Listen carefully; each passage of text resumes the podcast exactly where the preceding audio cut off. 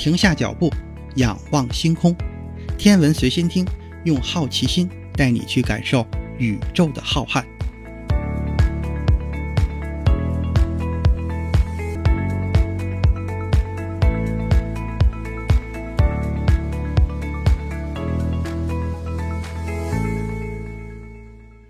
心如宇宙大，世界全装下。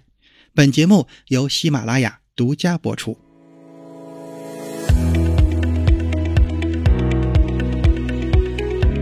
各位听友，大家好！在进入五月初的时候，远在火星上的祝融号火星车所在的区域就已经进入了冬季。火星的自转周期与地球相接近，一个火星日就仅仅比地球长了大约四十分钟。火星的自转轴倾角是二十五点一九度，与地球也非常相近。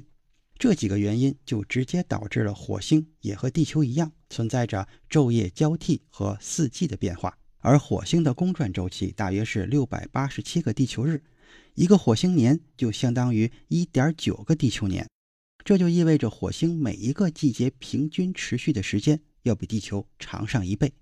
那么与地球相似，在进入冬季之后，火星北半球区域太阳光照角度下降，光照时间缩短。根据测量，火星车当地正午最高温度已经降到了零下二十摄氏度。夜间环境温度已经降到了零下一百摄氏度以下。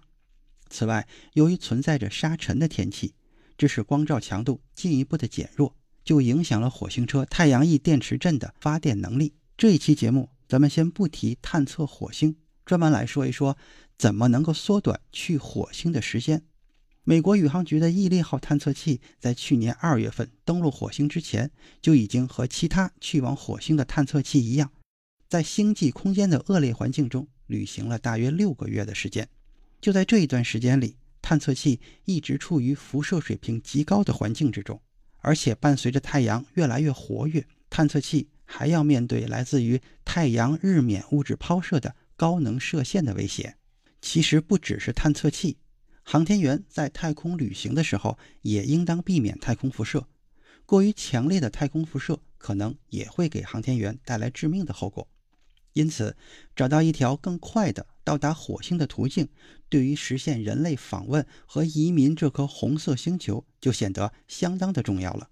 加拿大蒙特利尔麦吉尔大学的研究人员就已经想出了一种办法，可以在短短的四十五天之内，借助地球上的一个巨型的激光器，将一个一吨重的航天器加速，然后送到火星。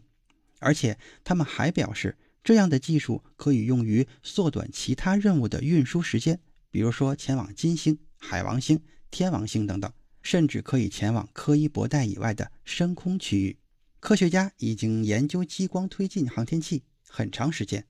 这种方式最大的优势就是航天器由外在的动力推进，而不是自己携带推进系统和燃料。目前的一个计划是利用激光光子所产生的压力，将一个带光帆的、重量在几克这个数量级的航天器加速，也许能够让它在几年内到达附近的恒星。比如说，突破射星计划希望这个速度是光速的百分之二十。但是这种方法对更大体量的航天器却没有什么效果。更好的方法是在航天器上用激光在一个方向上加速，把航天器推向另一个方向。做到这一点的一种方法是将激光转换为电能，利用电能来加速粒子。还有另一种方法，就是利用激光加热推进剂，比如说氢气，可以使氢气膨胀后通过喷射产生推力。这种方法被证明是非常有效的，主要是因为它不需要氧化剂，而且所有的能量都来自于地球。一个输出功率大约在一百兆瓦的激光阵列就可以满足空间旅行的需求。航天器本身将包括成员舱，还有一个可拆卸的推进装置，也就是一个巨大的镜子。这个镜子将激光束聚焦到一个腔体上，然后将氢气加热到大约四万开尔文的温度。氢气在加热的过程中会不断的膨胀，然后喷射，产生出相应的推力。研究人员的计划是在几个小时内产生持续的推力。使航天器具有在短短四十五天之内到达火星所需的大约每秒钟十四千米的速度。在这个初始加速之后，推进器也就是镜子，与航天器分离，并且返回地球。返回后，推进器可以被重新使用。航天器在到达火星时还必须减速。那么，研究人员认为，让火星捕获这么快速度的航天器也是一个相当大的挑战。总而言之，这种方法是非常有意思的。虽然他提出了许多工程上的挑战，乍一看似乎还都不属于科幻小说的范畴。这个方式的关键优势在于，它减少了航天员暴露在星际飞行过程中的潜在致命风险。今天的天文随心听就是这些，咱们下次再见。